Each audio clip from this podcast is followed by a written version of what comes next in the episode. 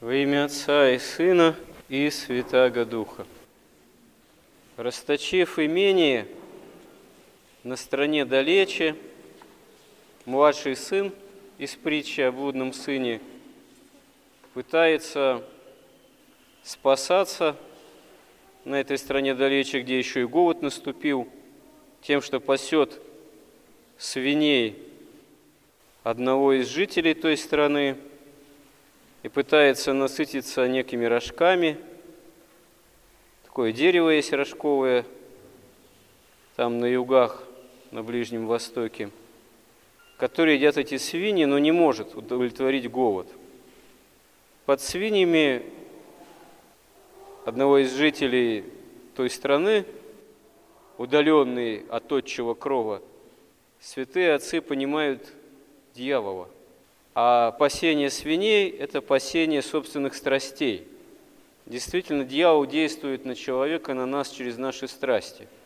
И человек, отпавший еще в лице Адама и Евы от Бога, он вынужден потворствовать собственным страстям, пасти собственные страсти, давать им развиваться в себе, потому что если не имеет веры во Христа – то не имеет оружия, с помощью которого можно было бы с этими страстями справиться. Не имеет такого средства.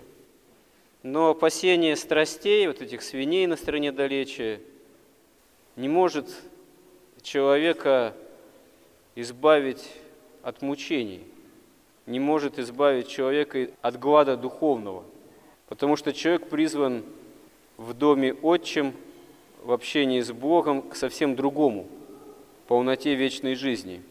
И вот когда этот младший сын осознает, что он свое имение, данное изначально ему отцом, употребил недолжным образом, а под имением можно понимать вообще дар жизни и дар свободы, данный человеку, но этот дар, он очень ответственен. Это как такой обоюдоострый меч – если употреблять его недолжным образом, расточить этот дар, то это приводит человека к бедственному состоянию в отрыве от Бога.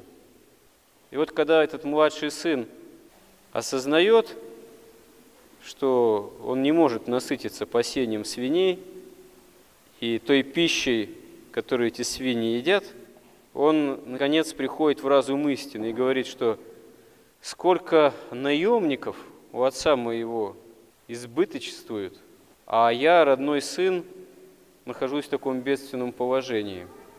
И решает вернуться к отцу, даже не надеясь и, в общем-то, справедливо исповедуя, что он готов быть хотя бы как один из наемников в доме отца, поскольку его положение, оно гораздо еще более бедственным является. Ну и вообще стыдится он того, что натворил – но принимает решение и идет по направлению к отчему дому. И когда он еще был в отдалении, отец его увидел, выбегает ему навстречу и падает ему на шею, обнимает его и говорит, что своим слугам, что принесите одежду первую, лучшую, ну, первую – это одежда благодати Божией, в которой был сотворен Адам еще первородный, и обувь тоже лучшую на ноги, и перстень на руки, и самое главное, приказывает заколоть тельца упитанного. Это в ответ на то, что ему сын говорит, что «Отче, согрешил на небо и пред тобою, желаю быть хотя бы как один из наемник твоих, как один из наемников твоих. Не дерзаю исповедовать себя сыном, но тут же оказывается восстановлен в сыновьем достоинстве по милосердию отчему, по отеческому милосердию действительно, и оказывается участником отчего пира. Печать, перстень на руку запечатлевает толкованию святых отцов вновь дары Святого Духа – на этом возвращающемся, возвратившемся блудном сыне. И пир этот с тельцами с тельцом упитанным. Это участие в самом главном пире, в самой главной трапезе, которую Отец Небесный устраивает. Это пир евхаристический, в таком символическом понимании. Это сама божественная литургия. Это сам Христос, как бы закланный от еще сотворения мира, чтобы человечеству по своей воле отпавшему от Бога, по милости Божией, благодаря крестной жертве Бога человека Христа, даровать пищу духовную, восстанавливающую в изначальном первородном достоинстве, даже более того, сотворяющим человека новым Адамом. Ветхий отпал от Бога, а новый Бога-человек Христос, и во Христе все новое, новая тварь, новый Адам. Человечество может явиться новым Адамом, если со Христом находит полноту общения. Каждый человек к этому призван. И это осуществляется вот в этом пире, в этом веселье, о котором свидетельствует отец из этой притчи. Но на этом повествование, это притчевое, не заканчивается, потому что очень характерным, символическим является поведение старшего сына, который вечером, возвращаясь в поле, вдруг видит неожиданный пир, торжество в отчим доме. Он недоумевает, а что там такое происходит, ему объясняют, что вот младший сын вернулся, его отец принял и приказал тельца упитанного закласть и устроить этот пир. Старший сын, который, в общем-то, символизирует собой, по сути, вовсе не грешника, не блудного сына, младшего, который, в общем-то, символизирует именно мытарей, блудниц, над которыми фарисеи превозносились и были в недоумении, как это Христос с ними находится в общении, в том числе трапезу разделяет. И вот старший сын, он символизирует собой внешне праведную, но ветвь такую вот фарисейскую, законническую в Израиле, ну, применительно к истории Израиля. Но отец, он милостив к обоим сыновьям. Он не желает, чтобы тот оставался в обиде стоять, и выходит к нему и говорит, что вот надо же радоваться тому, что сын был погибшим и ожил, был потерянным и нашелся.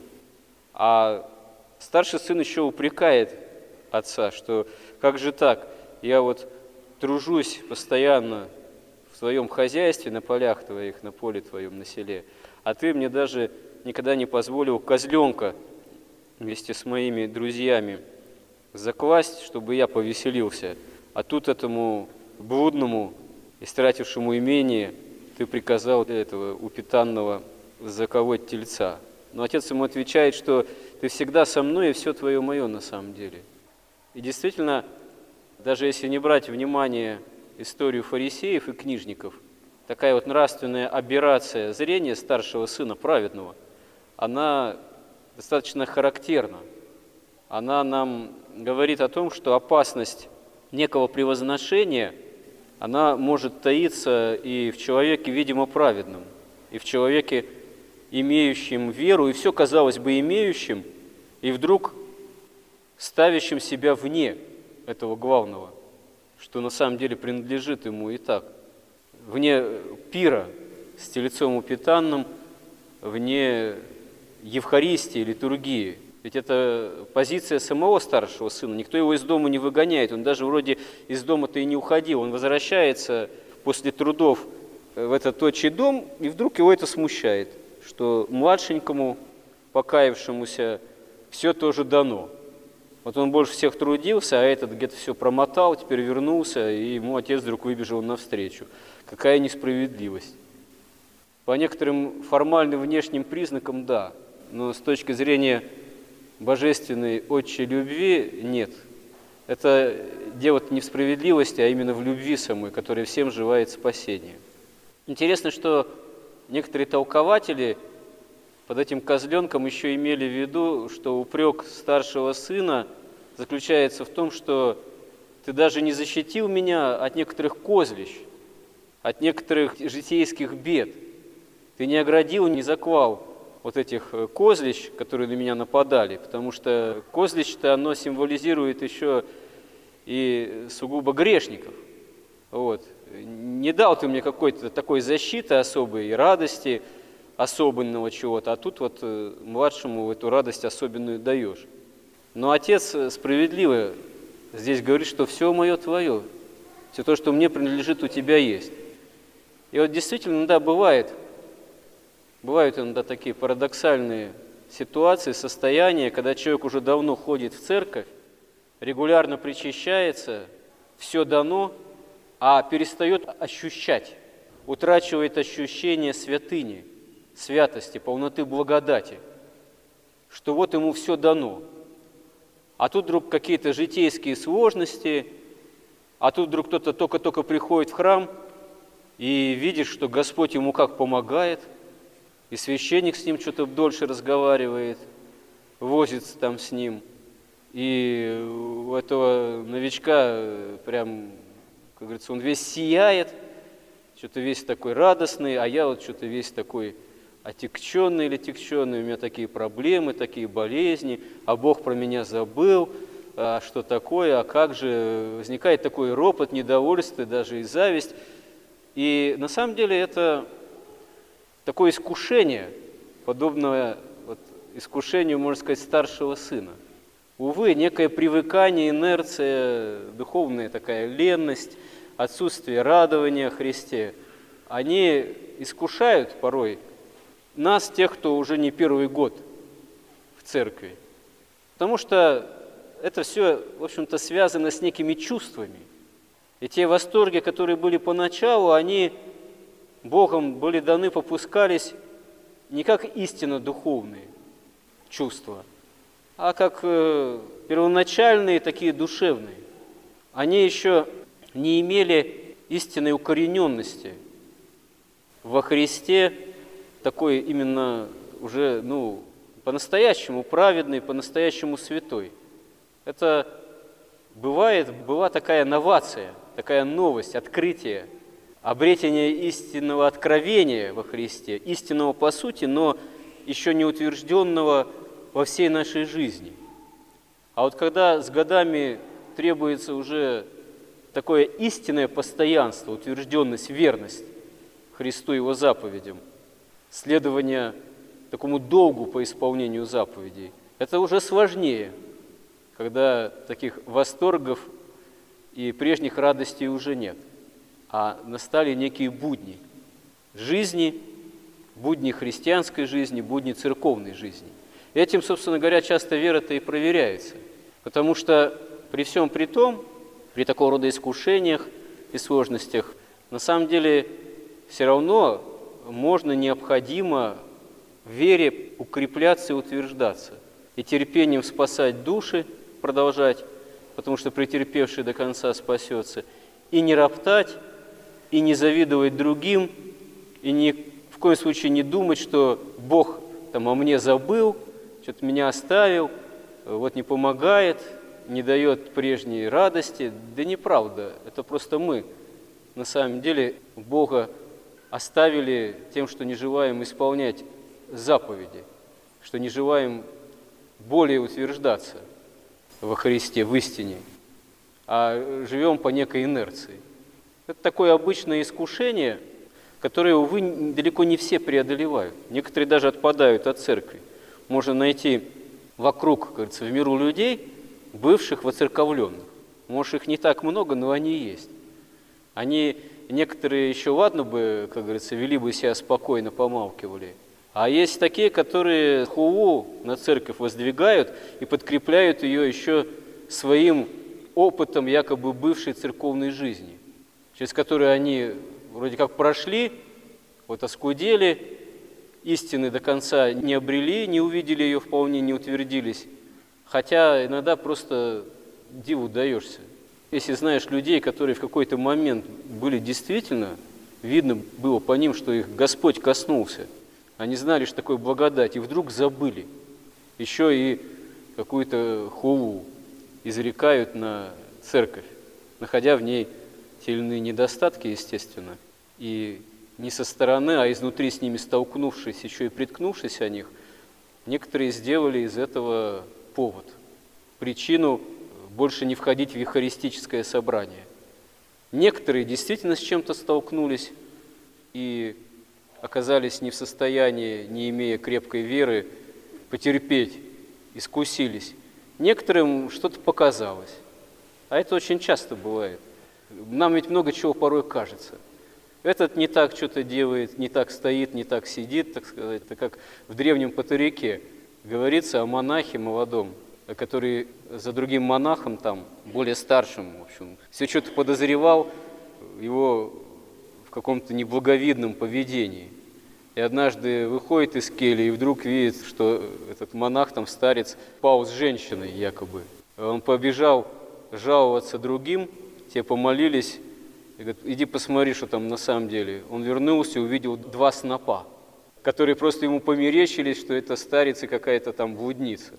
То есть иногда бывает и так, что мерещится, представляется, сплетни, пересуды, показалось чего-то. Это дело очень легко раздувает. А это бывает э, таким порой поводом для притыкания, для осуждения, для соблазна и других, что вот как же так, все не так, там козленка маленького мне не заклали, что-то мне не додали, на всех обиделся и пошло и поехало. Увы, дьявол, он в этом плане мастер такого нагородить, что если человек этому поддается, этим искушается, потом вообще попробует все разгреби. Но отец в этой притче он не только принимает младшего сына, он старается и старшего увещевлять, что заходи, не стой в стороне. На самом деле все, что у меня есть, все твое. Истина, там, какие бы люди другие, которые, может, чем-то притыкают меня, потому что я сучок в их глазах вижу, а бревна в своем глазе не вижу, не собирались бы вокруг чаши, какие бы там священники не были получше там, или похуже, увы. Вот. Э, это вообще не имеет принципиального значения, потому что во Христе, который себя дарует нам во всей полноте благодати, нет ни тени перемены. Христос, Он из тысячелетия в тысячелетие не меняется. А самое главное, Он неизменен в перспективе Царства Небесного, жизни вечной, потому что Он нам ценой своей пречистой крови ее здесь дарует. Помоги нам, Господи, это все обрести на самом деле. Аминь.